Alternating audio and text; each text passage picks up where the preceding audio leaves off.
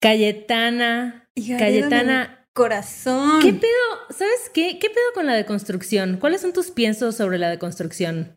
Me encanta y debería ser como la iniciación a este mundo planetario. ¿No te parece muy fuerte que pasas como la mitad de tu primer, o sea, la mitad, la primera mitad de tu vida aprendiendo cosas y luego la segunda mitad desaprendiendo todas esas cosas? Es que ese es el tema, güey. Depende quién te haya enseñado a ser humano, ¿no? Y la forma en la que te haya enseñado a comportarte y lo que tenías que hacer y pues de todo eso vamos a hablar hoy, ¿no? Pues yo creo que sí. Bienvenidos a Corriendo con Tijeras. Un podcast con dos gurús de nada. Yo soy Ale Gareda. Y yo soy Cayetana Pérez. Y el día de hoy, Cayetana. Tenemos invitade. Me encantan estos episodios de invitade porque siento que construyen la, la, plática. Nos, ahora vamos a deconstruir todo lo que nos han enseñado.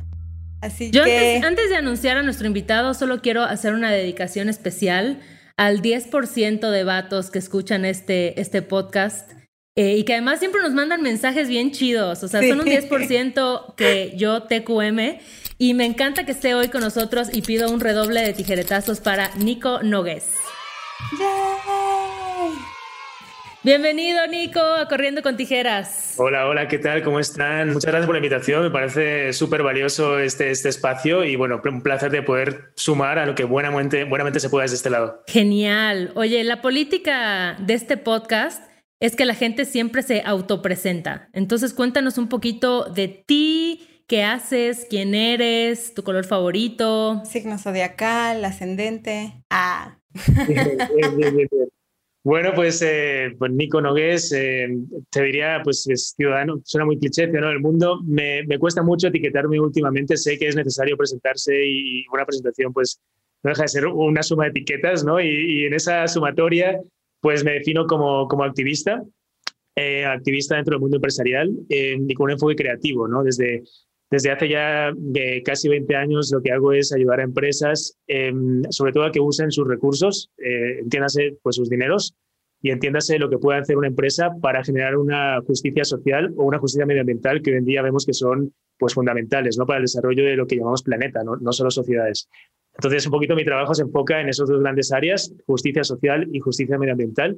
Y en lo tangible, en lo cotidiano, en el, qué es eso que me estás contando, pues eh, el proyecto de justicia social se llama De Machos a Hombres, es un instituto que se dedica básicamente a ayudar a las empresas eh, a que sus líderes varones eh, se deconstruyan y, y, es tan importante esto que les digo porque el 80% de las decisiones a nivel Latinoamérica todavía se toman desde, este, pues desde el lado de los varones. Por lo tanto, es muy importante generar esa conciencia dentro del mundo empresarial.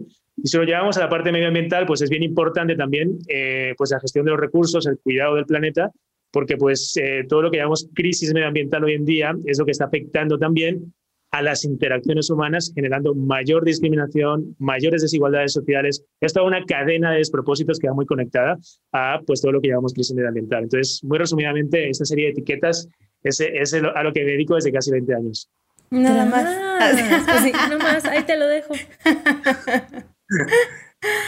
Bueno, Nico, pues te agradecemos mucho que estés acá con nosotras en, en, en, este espacio. Y bueno, empezando ya de lleno con lo que queremos platicar contigo es sobre todo eh, el, el, el, proyecto del que nos, nos, nos, platicas. Cuéntanos cómo surgió la idea. Sí, sí, sí, pues de Machos a Hombres es un, es un proyecto, es un instituto que eh, surge de una observación, ¿no? Eh, creo que, creo que todo, todo lo que, digamos, a lo que me he ido dedicando y creo que a todo lo que nos dedicamos, tal vez lo que estamos aquí, em, todo nace de una idea y, una idea muchas veces se tiene de, las observaciones que uno hace respecto al contexto en el que vive. ¿no? Y de machos a hombres, pues es, un instituto que surge a partir de una observación eh, y es eh, la siguiente. ¿no? Nos, nos, dimos cuenta, y en este caso me, me parecía muy, muy potente y muy curioso, que la raíz de las problemáticas que he ido observando en estos últimos años, casi 20 como les comentaba, da igual si son problemáticas de índole de justicia social o da igual si son problemáticas que tienen que ver con la crisis de nuestros recursos medioambientales, da igual qué tipo de problemática sea,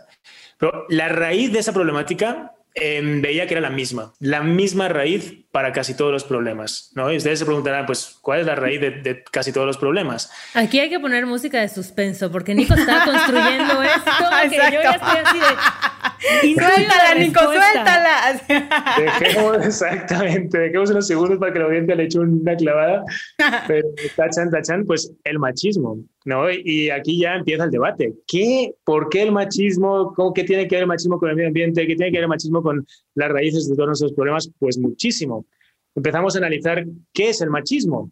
El machismo no es ni más ni menos que una serie de conductas, de líneas de lógicas, pensamientos, idiosincrasias políticas, eh, comentarios, maneras de relacionarnos que tienden básicamente a someter, controlar, degradar todo aquello que es considerado débil, en este caso lo femenino es lo que se considera débil desde ese punto de vista, y machista, y por lo tanto todo lo que construimos alrededor de ese tipo de lógica, todas las relaciones que se construyen, da igual si son relaciones sociales o da igual si es la relación que tenemos con nuestros recursos eh, planetarios, medioambientales, sigue la misma lógica, la lógica del sometimiento, la lógica de, la, de la violación, la lógica de la conquista, la lógica de la depredación, la lógica de acabar a toda costa o aprovecharme de que tengo delante o de deforestar, es lo mismo, sometimiento, control, violación de, eh, pues básicamente, los otros territorios corporales, así, así les llamamos desde este ámbito, ¿no? Y territorios corporales pueden ser personas, pero también pueden ser territorios, entendiendo como territorios el territorio mayor donde vivimos, es decir, pues nuestro contexto, nuestro planeta. Por lo tanto, esa lógica, la manera de relacionarnos que tenemos con nosotros mismos, con las otras personas y con el propio planeta, sigue una lógica eminentemente sometedora, dominadora, conquistadora, en definitiva, machista. Eh, y es bien interesante porque empezamos entonces a analizar eso ya desde una perspectiva no de la observación, sino académica. Y tenemos este, mentes brillantes como el doctor Claudio Naranjo, que paz trascienda, que básicamente este, pues tienen estudios maravillosos, antropológicos, que vienen, viene a denominar toda esta conducta eh, como la mente patriarcal. La mente patriarcal. Una mentalidad que está instaurada en quienes somos como sociedades y que tiene, se remonta a 6.000 años atrás en el tiempo. Estamos hablando de las primeras poblaciones indoeuropeas, estamos hablando de cuando en ese momento ya hubo una crisis climática muy, muy distinta a la que hay ahora porque no fue provocada por, por, el, por, por, la sociedad, por nosotros, eh, pero hubo una crisis climática que obligó a las poblaciones a empezar a moverse, a migrar, empezar a depredar. En ese momento, pues quienes estaban más preparados, pues en un momento de supervivencia extrema, pues eran los varones por sus condiciones físicas y se quedó instaurada esta política de la invasión, de la depredación, de la supervivencia, de, todo lo que seguimos viviendo hoy en día una mentalidad totalmente depredadora que se remonta a estos orígenes de las primeras civilizaciones, vale la redundancia, civilizadas. ¿no? Este es el peligro de esta palabra, ¿no? la civilización, ¿no? un poco cómo entendemos lo que es civilizado hoy en día. Entonces, es muy interesante porque a partir de esa observación, y ya con esto como que cierro este contexto, eh, eh, surge el, bueno, si estamos trabajando con problemáticas medioambientales, estamos trabajando con problemáticas sociales, pues vámonos a, enfoquémonos de una vez justo en la, raíz del problema, en cómo empezar o aportar nuestro granito de arena para desarticular esta mente patriarcal, para desarticular esta cultura machista en la que estamos inmersos. Pero no lo vamos a hacer desde un lado que no nos corresponde, en este caso, pues por coherencia como persona, eh, en este caso como varón. Eh, hagámoslo desde donde podemos hacerlo, desde las masculinidades. Y así nace el instituto, ¿no? Con toda esta lógica de transformación cultural, de construcción masculina, centrada sobre todo en empresas, eh, también en organismos internacionales y una parte también gratuita para la sociedad civil, donde estamos trabajando pues, con varones de, diferentes este, backgrounds, eh, edades, etc. Genial. Tras, qué fuerte. ya sé. Me paro, aplaudo. ¿Qué no, pero Nico, ¿sabes qué a mí me, interesa mucho? Creo que los conceptos que dices, eh, desde luego, son conceptos que, que que me, me resuenan mucho, que he estudiado, que leo, ¿no? Que, em, pues que forman parte de este proceso de deconstrucción. Y creo que es interesante saber cómo cada quien detona este proceso, ¿no? Eh, que puede suceder en diferentes momentos de tu vida, que puede ser de sopetón porque hubo un 20 que te cayó o poco a poco. Em, y me encantaría saber, para tú llegar a estos cuestionamientos sobre lo que es el machismo, para tú llegar a tener esta idea, esta visión de decir, oye, todo está saliendo desde el machismo. ¿Qué tuvo que pasar antes en tu vida? ¿Con qué creencias eh, o con qué tipo de, pues sí, como de mandatos de masculinidad creciste tú ¿Y en qué momento empezaste a cuestionar si esos mandatos en realidad te estaban funcionando o más bien estaban obstaculizando no solo tu realización personal, sino la forma en la que te relacionas con el mundo? Es una, es una gran pregunta. Mm, fíjate que yo, yo, lo veo desde una perspectiva, o sea, en mi caso, eh, todo empezó desde una, desde una perspectiva eh, profesional, eh, desde una perspectiva en el ámbito en el que yo me movía en ese momento, era un, ámbito creativo. Yo vengo de la, de la, industria de la publicidad, donde pues en, algún punto, desde el inicio, desde el inicio me he considerado un bicho raro en, en, en el sector porque no, no, me acaba de hacer sentido que ese talento que pues todas y todos tenemos, que es la creatividad, yo, yo lo considero un patrimonio humano, no, no, de un sector en específico. Y esa creatividad eh, veía que estaba muy desaprovechada en una industria o en un sector como el, el de la publicidad, ¿no? Vender, vender cosas sin sentido. Eh, seguir perpetuando estereotipos de género, clichés, estereotipos sociales, este, queriendo vender historias para que la gente aspire a ser una cosa que en su vida va a alcanzar, generando un montón de frustraciones, etcétera y la cantidad de recursos que se desperdician en toda esa cadena de despropósitos, pues desde, desde que empecé no me hacía mucho sentido. Y en, y en este trasfondo, eh, justo empecé también a replantearme eh, cómo poder usar ese poder que tiene la, publicidad, la creatividad, la comunicación, el poder de las historias, para dejar de este, perpetuar estereotipos de género, para dejar de de ayudar solo a construir marcas, sino más bien empezar a usarlos para promover valores sociales, para construir mejores sociedades, etc. Y es allí, en este, en este digamos así, en esta excepción de la, de la profesión, cuando empiezo a clavarme en todo este tema de los estereotipos.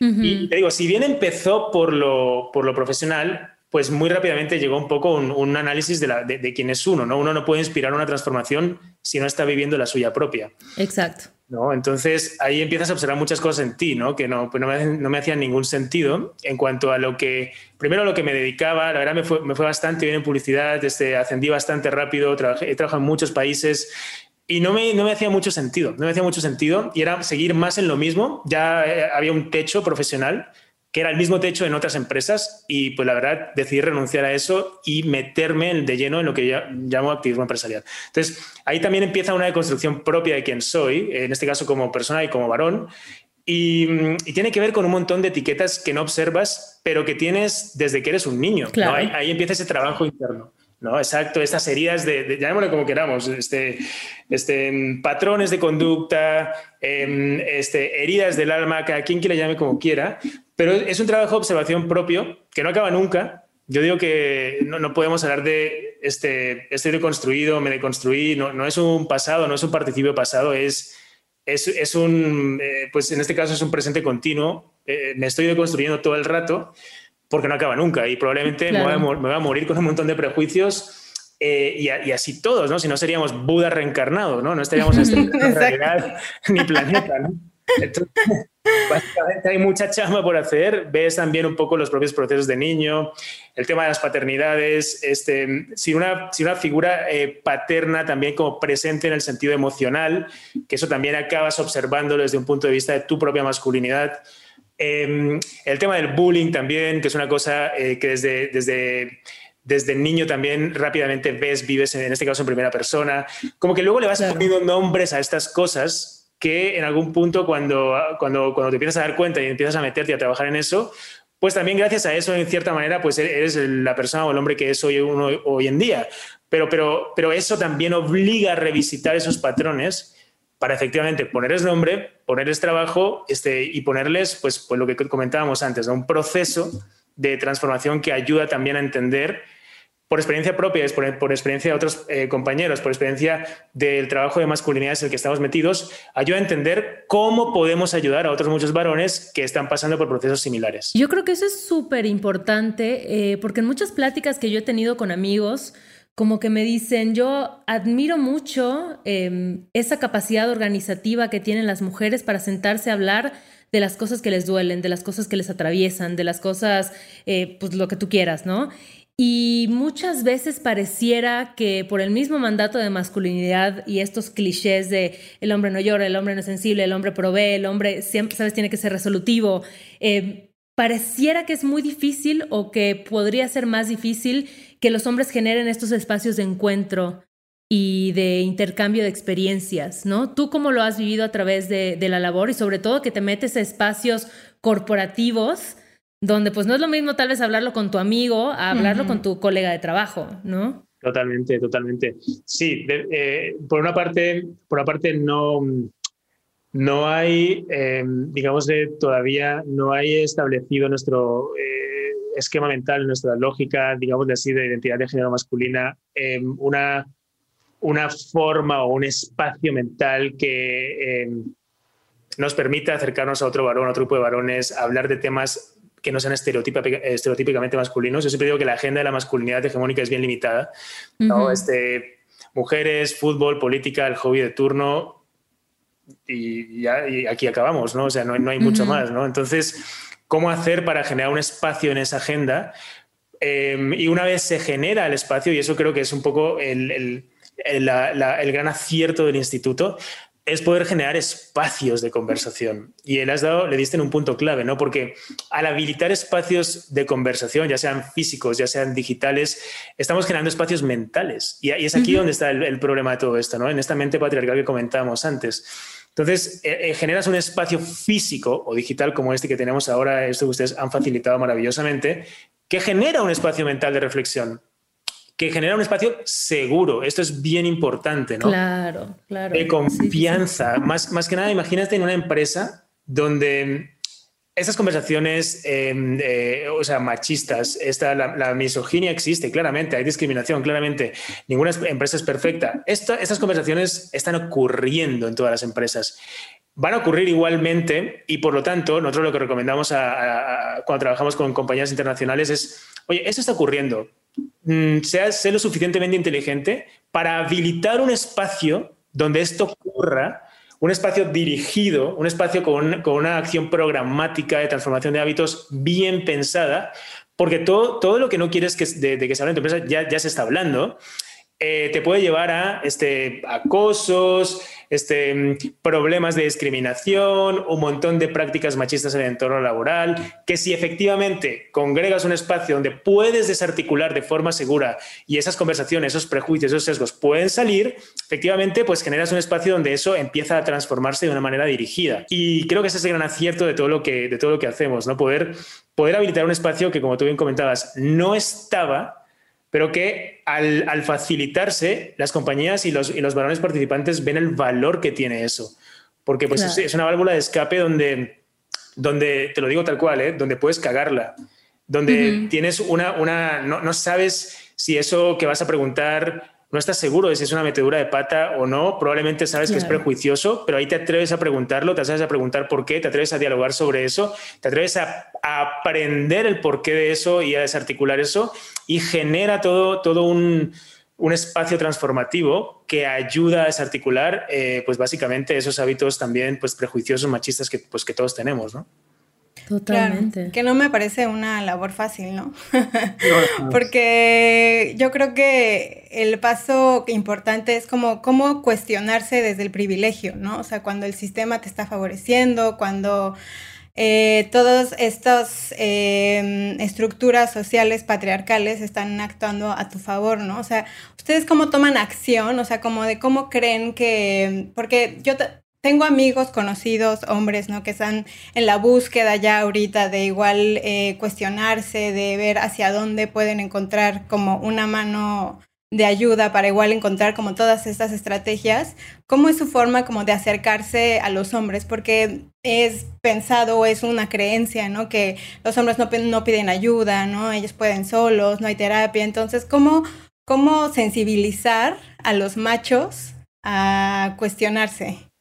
Sí, es también una pregunta bien, bien necesaria ¿eh? y bien interesante porque justamente hay una creencia eh, extendida, ¿no? Y es em, que el machismo es una cosa que es un invento de, pues de, las feministas, de los, de, las, de los movimientos feministas y que el machismo no existe y que el machismo no solo no existe, sino que no, no, no entendemos desde el género masculino cómo afecta al género masculino. Y fíjate que esto te, que te digo es, eh, creo que es bien importante porque cuando uno no entiende cómo algo le afecta, sencillamente no, eso no te interesa. ¿no? Entonces, no lo ves. No lo ves. Entonces, la, primera parte de esta estrategia em, programática es hacer entender lo que llamamos eh, la toma de contacto con la problemática. ¿no? En, definitiva, ¿no? Es, si tú no entiendes como varón que el machismo también te afecta a ti, no logramos que entiendas esto, nunca vamos a conectarte de una manera genuina con un interés en la toma de contacto de esa problemática. Entonces, es una parte de trabajo muy estratégico donde eh, se tiene que poder conectar a la persona con la problemática. Y la persona se conecta a la problemática cuando entiende que eso le afecta. Claro. ¿no? claro. Entonces, a partir de ahí ya hay un entendimiento, es decir, una generación de interés. Esta parte es fundamental, generas interés. Eh, a partir de aquí hay una segunda parte que tiene que ver ya con la propia acción programática, es decir, la transformación de hábitos. Transformación de hábitos. Y esto se logra eh, con lo que les comentaba antes, nosotros les llamamos círculos para hombres. Em, los círculos para hombres son, son programas reeducativos. Em, son círculos porque son, son pues justo eh, reuniones de contención, de confianza, bien dirigidas con un mentor o una mentora y un facilitador grupos que pueden ir desde las 40 personas, pero hemos tenido más de 250 personas, o cuando los hacemos de forma gratuita, más de 600 varones conectados al mismo tiempo. Y, es un trabajo que aborda un hack, le llamamos hacks a las temáticas. Tenemos, tenemos más de casi 15 más casi 20 temáticas, perdón, donde cada temática aborda un eje que eh, ayuda en este, en, este, en este rompimiento del paradigma, en este hackeo de esta mentalidad patriarcal. ¿no? Hablamos de mm, ventajas de género o de privilegios, hablamos de paternidades activas, hablamos de las esferas de los cuidados, hablamos del porno como eh, básicamente un distorsionador de nuestras relaciones sexoafectivas, hablamos del género, hablamos de un montón de temáticas mm, de los machismos cotidianos y cómo desarticularlos. un montón de temas, un montón de hacks que efectivamente ya conforman una agenda temática que no es fútbol, mujeres, política y hobby de turno, ¿no? sino que nos, llevan a conversaciones muy incómodas. Eh, Así de, ¿hay más? ¿Hay más aparte de eso? sí, sí, sí, muy, muy, muy incómodas, muy incómodas, muy necesarias. Em, y que además también, eh, digamos que son, son al mismo tiempo muy amenas, ¿no? Porque, claro. están bien pensadas, ¿no? Están bien dirigidas, están bien articuladas y, tienen una parte, pues sí, sí que es de explicación, pero hay una parte de debate donde ya se asimila eso y hay una parte de acción, o sea, no, no nos juntamos ahí para hablar de un tema interesante, sino para, para poner una acción que eh, justo te lleve a un cambio de hábito. Esta es la segunda parte que les decía, esa transformación de hábitos un cambio de hábito respecto a ese hack que hemos abordado en esa sesión. Entonces, es muy interesante para, las compañías porque pues ven un cambio tangible, todo eso además lo medimos, presentamos un informe de hallazgos, de conclusiones, líneas estratégicas que puede implementar la empresa, recomendaciones, etc. Entonces, claro, es algo que es un valor tangible y fíjense que es muy interesante porque todo eso que llamamos igualdad, diversidad, inclusión, no deja de ser eh, un discurso que se, que se puede malinterpretar desde, ah, el discurso progre de turno. ¿No? de moda, ¿no? El movimiento de moda. Exacto, claro. Exacto, ¿no? Es que ya, está el, ya, están hablando de lo mismo de siempre, ahora el aliado y el no sé qué, y, ahora Ya no saben qué inventar. Están destruyendo el lenguaje. Exacto. Exacto, eso es uno de los comentarios bien recurrentes, además.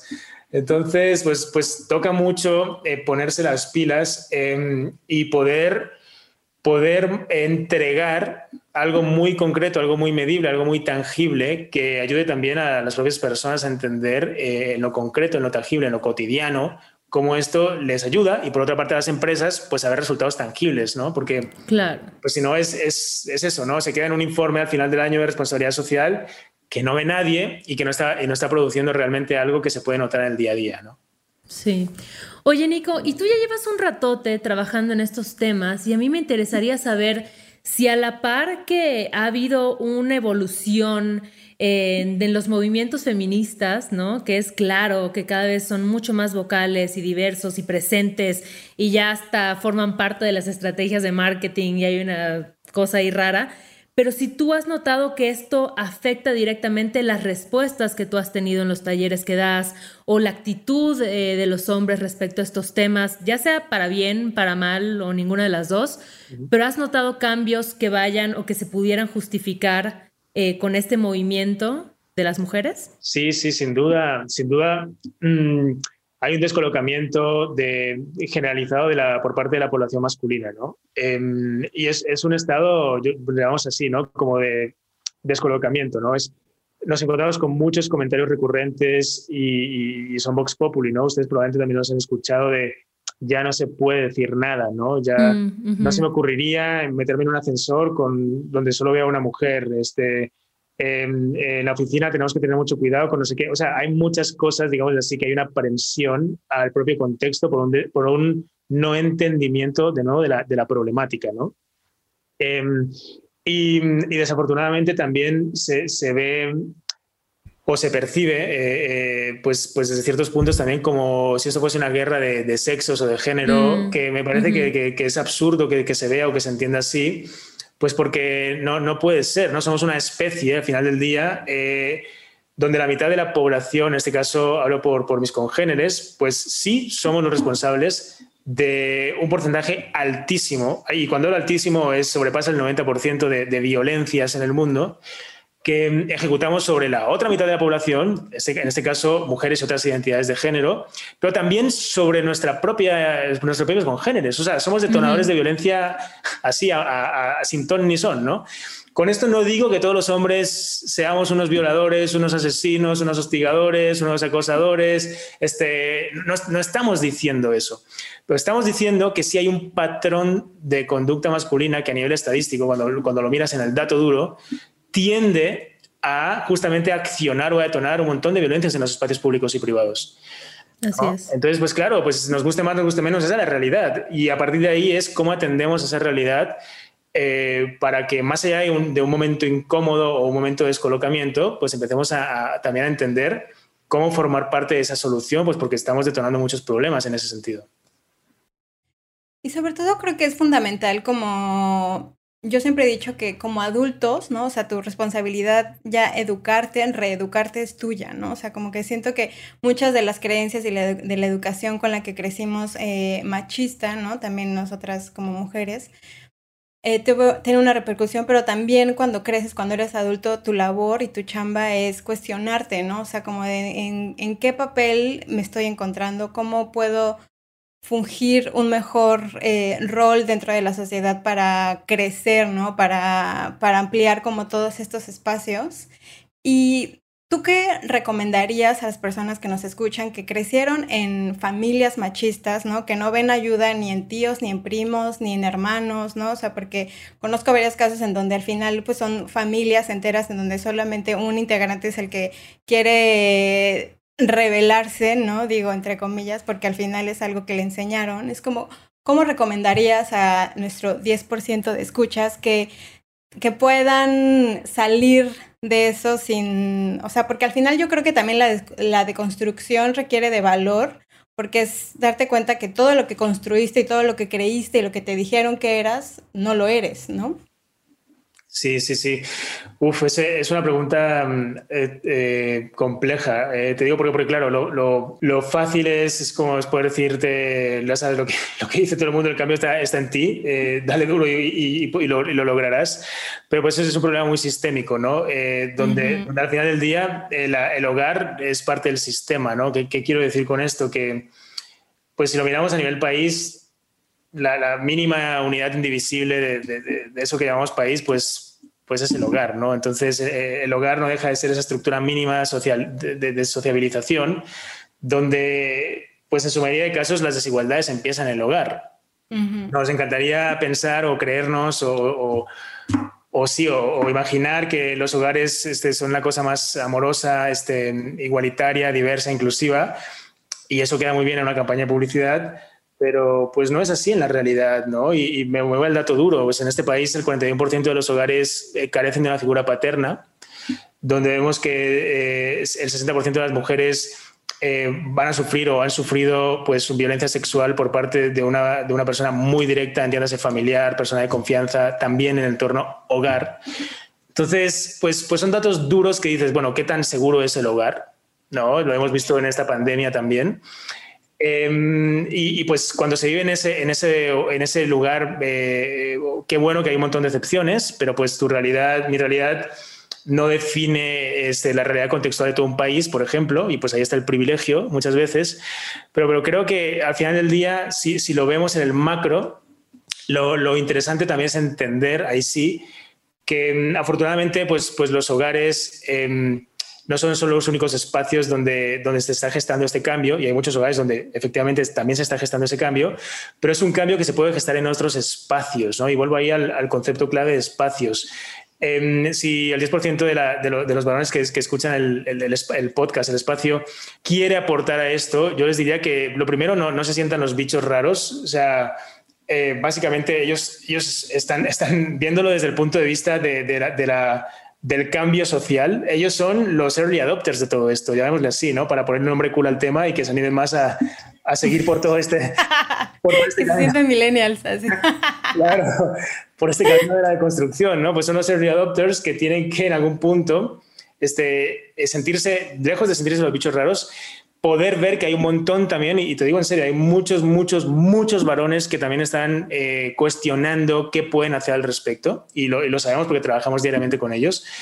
Y, es, ahí cuando empiezas también a generar ese sentido de comunidad no solo en México, en Latinoamérica, en Argentina hay proyectos maravillosos, en Chile hay proyectos maravillosos, en Brasil hay un montonazo de proyectos maravillosos, en México, por supuesto que también. Es decir, en toda Latinoamérica eh, se, están gestando y existen ya numerosos proyectos desde de, este lado, desde las masculinidades, donde pueden tener cabida estas miradas más individuales, que puedan sentirse un poco como los bichos raros del núcleo del hogar o del colegio o del grupo de amigos, etcétera para que, lejos de sentirse así, sigan potenciándose un poco este, este camino de cuestionamiento, donde lo más transgresor hoy en día es, es convertirte en un agente incómodo para tu propio grupo. Si quieres ser el tipo más transgresor de tu, de, de, de, tu, de tu grupo de amigos, pues incomoda. No, no hay nada más transgresor que eso. Reír el chiste misógino, seguir la, la, broma estúpida, eso de transgresor no, tiene, no solo no tiene nada, sino que a la larga te, te, va a costar en todos los aspectos de tu vida, ¿no?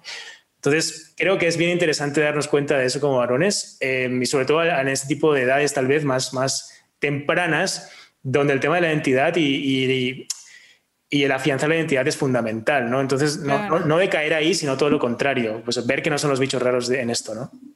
Sí, y yo creo que desde los movimientos eh, de las mujeres se habla mucho de eso, ¿no? De, de romper el pacto patriarcal y de decirle a los hombres como no me vengas a contar a mí que eres súper aliado, feminista, como le quieras decir, sino que la próxima vez que estés en una situación que te confronte con tu grupo de amigos, pues tú tienes que ser el que diga, oigan, no está chido, oigan, no manden esta foto, oigan, sabes como que no me sirve de nada a mí, morra, que estoy haciendo mi lucha desde mi frente, que tú vengas a decirme que me entiendes, sino que más bien necesitamos que tú en tus campos de acción pues empieces a, a cuestionar a otras personas, ¿no? Y creo que en estos procesos de, de empezarte a cuestionar, también vas dejando de lado a mucha gente, ¿no? También vas rompiendo y reconfigurando tus relaciones, tus amistades.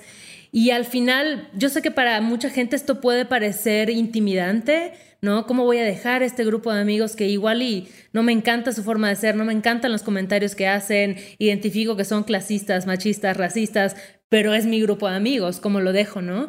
El atreverte a dar ese paso te empieza a conectar con personas que brindan a tu vida de verdad cosas hermosas, ¿no?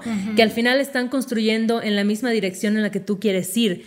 Entonces creo que eso es algo que yo he vivido personalmente igual al empezar a, ser la persona incómoda en la familia, ¿no? En los grupos de amigas, eh, donde ya todo el mundo es que, no, no digan nada porque ahí viene Ale y qué flojera nos va a dar el sermón, ¿no? Y al final eliges tus batallas, ¿no? Hay días que dices, ah, hoy, hoy no, hoy sí, pero lo que me ha dado eso, además de un crecimiento personal, ha sido conocer a gente maravillosa y de la que estoy aprendiendo todo el tiempo. Entonces creo que igual esa es como una forma chida de verlo, ¿no? Como atreverse a, pues a cambiar tu entorno más inmediato si no te sientes representado o identificado ahí. Totalmente, totalmente de acuerdo, totalmente de acuerdo. Así, muy bien. Muchas gracias por venir a nuestra plática.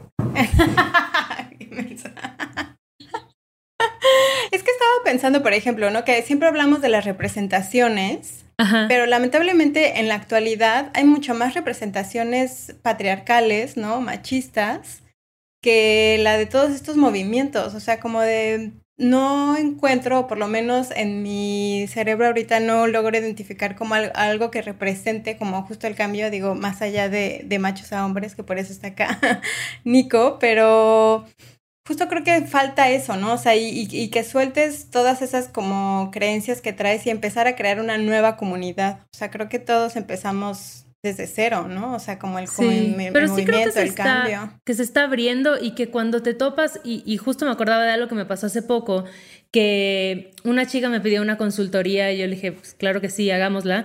Y me empieza a decir, es que sabes que todas las mujeres a las que me he acercado, como que me tienen mucha envidia y no me quieren apoyar en mi proyecto y no sé qué. Y yo, a mí, ese, ese rollo de la rivalidad femenina no, no, me, no, me, no me cabe, porque yo lo vivo y veo que hay morras increíbles que estamos construyendo en colectivo. Entonces, como que yo le decía, pero es que en vez de clavarte y generalizar con que estás inmersa en este mundo donde nadie te entiende, pues acércate, o sea, cambia como tu perspectiva tú también y entiende que en vez de ver a competencia puedes ver aliadas y puedes hacer colaboraciones, ¿no? Entonces, si tú también te acercas desde un lugar de decir, oye, me interesa que formemos una alianza, me interesa que colaboremos, cómo te apoyo, te quiero platicar de mi proyecto, entonces se te va a ir transformando el entorno y ya no te vas a quedar con esa idea de que no, es que todas las morras son así o todos los hombres son así, ¿no? O sea, tienes que ampliar ese espectro. Entonces, ¿qué sucede cuando te topas con alguien que te dice, oye, pero cambia tu perspectiva. Pero existe este, este, este y este y este proyecto liderados por morras que seguro te echan la mano, ¿no? Entonces, qué importante es, tal vez aunque no existan estos enormísimos referentes en el mainstream, aunque se están generando, desde lo individual, desde las pláticas uno a uno, mostrar que hay otros caminos que se pueden recorrer. Exacto. Exacto. Sí, de acuerdo, de acuerdo. Y también comentan justo este tema de, de, de, pensar nuevas formas también de, implica implica también ser más creativo, ¿no? O sea, justo más allá del estereotipo y más allá de, de lo que se supone que este, si compartes algo te lo van a quitar, pues no, o sea, estamos viviendo en un momento donde, donde es bien importante generar, como ustedes comentaban, esas redes, ¿no? ustedes les llaman sororidad, pero finalmente es ese apoyo, ¿no? Es decir, a ver, ¿cómo, cómo, cómo hacemos para, para, sabiendo que estamos en la, la, misma labor, pues, pues sumar desde, desde el lado de cada uno, con solidaridad, con, con una toma de contacto con la problemática, con una escucha más activa. Es muy fácil desde este lado, yo se, lo, se, los digo porque lo escuchamos mucho también, ¿no? Como, fíjate que no se pone el acento en el, en el machismo, ¿no? Se pone el acento en el feminismo, en los feminismos, pensando que son la otra cara del machismo. así, claro. así distorsionado está el tema, ¿no? Entonces. O cuando dices ni machismo ni feminismo, humanismo. humanismo ¿no? Sí. Y tú así de ¡ah!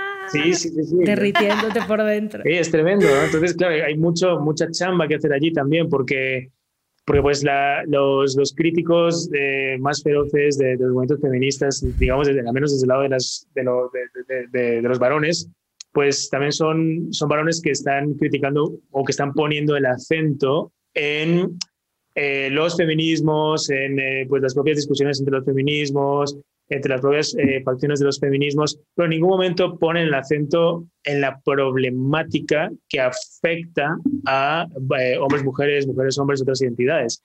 Mm, parece que eso no se ve, parece que es más fácil o en esta cultura del, de la inmediatez, del like, del engagement y de la dictadura del, del, algoritmo, pues es más fácil meterte en esas conversaciones porque pues, pues ahí pues, pues te rinde más, ¿no? Desde la demagogia y desde un poco el clic, ¿no? Pero, pero es, es, curioso porque pues eso no está llevando a, a, una reflexión conjunta, sino también a una especie de separación, ¿no? Eh, que es, a mí me preocupa, la verdad, porque pues vas viendo también ahí que cómo se va como polarizando más el espectro social, uh -huh. el, tejido social se va, pues se va deteriorando, ¿no? Con esa separación y esos, es como esos, eh, esos, esos encuentros, o más bien esos desencuentros eh, constantes entre géneros, ¿no? Claro.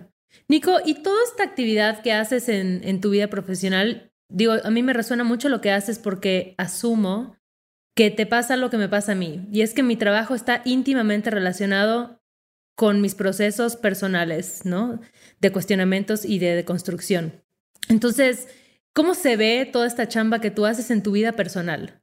¿En qué, cómo ha cambiado tus relaciones, tus amigos, tus conversaciones? ¿Cómo te llevas todos esos conocimientos a tu trabajo, pues sí, con, contigo mismo. Sí, es, yo siento que es una cosa que no, o sea, no se puede separar, ¿no? Eh, todo el rato hay, eh, pues hay, hay, momentos de observación, de cuestionamiento, donde ves el prejuicio que vuelve a salir, ves el sesgo que vuelve a salir, eh, ves el estereotipo, pues, pues yo siempre digo que somos clichés con patas, la verdad. Es como, es increíble, ¿no? Por, por más que intentes hablar, vuelve y te sale el, eh, pues eso, el sesgo. Entonces, es un trabajo constante. No te diría que, también el, el, hecho de, finalmente son relaciones, no todo el rato, todo el rato, ¿no? Entonces, relaciones desde con los grupos con los que trabajas, con los clientes con los que trabajas, con los equipos con los que trabajas, con tus propios padres, con, con tu propia pareja, obviamente, contigo mismo. Y es allí donde está todo el rato el hack de turno, por llamarlo de alguna forma, eh, puesto en el, minuto de la vida cotidiana, ¿no? Entonces, pues sí, es, es, una, es una constante allí. En, en mi caso, creo que también depende, yo creo que pues depende mucho también del proceso en el que estés como, o el momento en el que estés de tu vida, ¿no? Eh, y en este caso tiene que ver también mucho con un tema eh, de, de, cómo, cómo poder también potenciar otro tipo de trabajo de, digamos, de relacional, relacional en, eh, y en todo lo amplio de las relaciones, ¿sabes? Eh, empezando por el núcleo familiar, eh, y empezando también por los grupos con los que uno se relaciona, en este caso laborales, claro. de trabajo, etcétera. Porque pues es ahí donde es más fácil verlo, ¿no? Y, y hay muchas, muchas, mucho, mucho trabajo que hacer todo el rato, ¿no? O sea, eh, muchas áreas de oportunidad, mucho tema de ver cómo, cómo eh, mejoras tu liderazgo, mucho tema de que ver cómo mejoras los procesos, mucho tema de que ver cómo también entre generaciones, ¿no? O sea, la dificultad también muchas veces de hablar de estos conceptos y de vivirlos en el día a día con este, personas de otras generaciones, ¿no? Trabajamos mucho con universidades, con colegios y ves, wow, ves ahí el abismo eh, intergeneracional. Eh, en cuanto a muchos temas, diríamos que las, que las nuevas generaciones son las más open-minded y, y, las menos prejuiciosas. Y te digo yo que por, por, lo que tenemos de data y por lo que estamos haciendo está lejos de ser así. Está uh -huh. lejos de ser así. No hay muchísimo chamba por hacer ahí también. Entonces, bueno, te va detonando cosas también en lo personal, pues que creo que al final del día es el, es el recordatorio diario, ¿sabes? De que esto, claro, claro. esto no acaba nunca. Yo creo que de ahí también es fundamental estar conectado, ¿no? Contigo, por estar, ¿no? Estar más presente, escuchándote, viendo eh, tus acciones, ¿no? Qué es lo que te llama, cómo te refieres a las demás personas. Entonces creo que hay eh, una como clave es como conectarte más como contigo, ¿no? O sea, qué es lo que quieres, qué es lo que es más coherente y qué es lo que te está llevando a la persona que, que quieres ser y que igual en la que te quieres, en la que te quieres convertir, ¿no? Digo, recomiéndanos eh, libros, podcasts, este, series, películas, canciones, todo lo que nos pueda este, llevar a, a, sobre todo, pues sí, conocer más este, del tema, para que creo que entre más conoces eh, de, del tema puedes identificar eh, ciertas acciones que igual y ni tú considerabas o no pensabas que eran machistas, entonces creo que es fundamental conocer qué es el machismo, de dónde viene, para poder reconocerlo en ti, en tu, en tu familia, en tus amigues, entonces cuéntanos cómo nos podemos informar. Bien, bien, bien, pues sí, eh, claro que sí, hay pues eh, partiendo de la base, yo creo que todo contenido que, que consumimos eh, es susceptible de observarlo desde, desde justo esto, desde una perspectiva o desde una perspectiva de género, desde las masculinidades, etcétera, ¿no? Y, mm, por ejemplo, me viene a la mente Pose, por ejemplo, mm, que es, es, una, gran, una gran serie que, que, recomiendo mucho a quienes nos puedan estar escuchando. Si, si alguno de ustedes, creo que, que la has visto, pero tal vez alguien no. Soy fan, muy, soy muy, muy fan. Bueno, ¿no? ¿Cómo, ¿Cómo, se entiende también pues todo ese underground que, que hoy en día está más de underground, no tiene nada y es más bien como ayuda también a, a observar con mucha más perspectiva eh, pues las, las, identidades de género, las orientaciones sexuales, el cómo, el cómo los problemas de la comunidad siguen siendo totalmente eh, invisibles para los que estamos afuera de la comunidad y cómo, cómo es importante tener un vínculo ahí para entender mejor eso. Eh, también sería muy interesante el cuento de la criada, Handmaid's Tale. Uh -huh. esa distopía que... ¡Wow! No es extrema. Está fuerte. Yo me le eché en la cuarentena y hoy así. Oye, lo que más miedo da es que no se siente tan no, lejana. Tan ficticio, no. Sí, te, es una, una, aparentemente es una distopia, pero que pues que al final del día dices, wow, pero si puedes ver muchas cosas en algunos, ¿sabes? Eh, que, que, están aquí en la sociedad actual y presente, uh -huh. ¿no? Entonces, tremendo también. Si nos vamos a, pues, a libros, pues este, yo diría Teoría King Kong, Uh -huh. eh, creo que está mm, ese es bueno igual. Sí, se lee muy rápido, ¿no? Virginia Despentes sí. es rapidísimo y creo que también ayuda Y es un gozo, la forma en la que escribe esa mujer. Sí, sí, sí. totalmente, totalmente. Eh, también como otros ensayitos breves que pueden estar muy, muy fáciles de leer y que dan una aproximación rápida, por ejemplo, a temas como el mansplaining, eh, pudiese ser los hombres, eh, los hombres me explican cosas, de Rebecca Solnit, pues si nos queremos clavar un poco más, este em, en un concepto que es fabuloso, que es la fármaco-porno corporativismo, que es todo lo que eh, Paul B. Preciado este, pues, redactó en su manifiesto Yonki. Eh, es, es, maravilloso también, es, un super texto allí brutal de, de, crítica y de perspectiva de las identidades de género, y, pero trata, aborda mil temas, básicamente no quiero hacer muchos spoilers, pero pues básicamente los dos, o dos grandes ejes del libro es cómo hemos construido una sociedad donde, mm, donde se premia y se castiga al mismo tiempo el deseo em, por, una parte, ¿no? Y el deseo pues está encarnado por toda la industria mm, farmacológica pornográfica y es cómo te enferman y, cómo te seducen para estar constantemente en esta dualidad. Y, y, luego pues el megacorporativismo que le saca partido a todo, ¿no? Donde cualquier reivindicación social pues ya es básicamente una campaña de marca, ¿no? Entonces es sumamente interesante y, cuenta su propio proceso de, transición de, pues, de género. Em, en fin, eh, ese sería otro, otro gran libro. Eh, uno, uno, de México puede ser este, Machismos Cotidianos, no son, no son micros, son los machismos cotidianos de Erendira Derbez. Eh, yo creo que con esos tenemos para un rato. Eh, sí, ya tienen bastante tarea. Sí, tienen mucha tarea. sí, y hay luego una charla TED que es muy cortita, ¿no? que es la de, la de Chimamanda Notzi, Em, uh, We Should All Be Feminist, de todos deberíamos ser feministas, que también es un librito muy interesante, que se lee súper rápido. Digo, recomiendo también cosas breves por si alguien quiere leérselo rápido y tener ahí como una noción más. No, métanse a fondo. Ah, Pero este es como el kit de iniciación. Exacto. ¿No? sí, si quieren clavar más, ya con, con, con polver, preciado, ahí hay, hay harto tema ahí para meterse.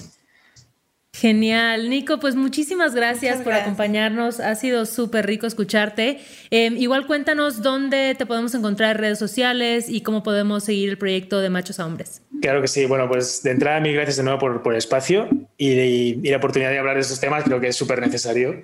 Em, pueden encontrar toda la labor que estamos haciendo en De Machos a Hombres en Instagram eh, machos a hombres, en, por ejemplo, en Twitter y recién hace un par de semanas empezamos en TikTok, a ver cómo nos va.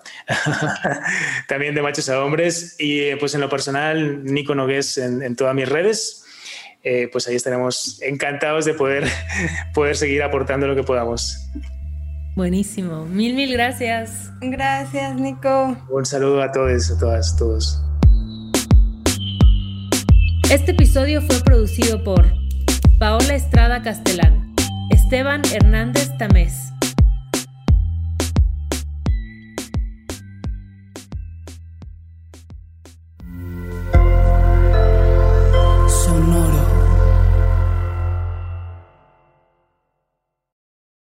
Hey guys, it is Ryan. I'm not sure if you know this about me, but I'm a bit of a fun fanatic when I can. I like to work, but I like fun too. It's a thing. And now the truth is out there. I can tell you about my favorite place to have fun. Chumba Casino. They have hundreds of social casino style games to choose from with new games released each week. You can play for free anytime, anywhere and each day brings a new chance to collect daily bonuses. So join me in the fun. Sign up now at ChumbaCasino.com. No purchase necessary. VGW. Void were prohibited by law. See terms and conditions. 18 plus.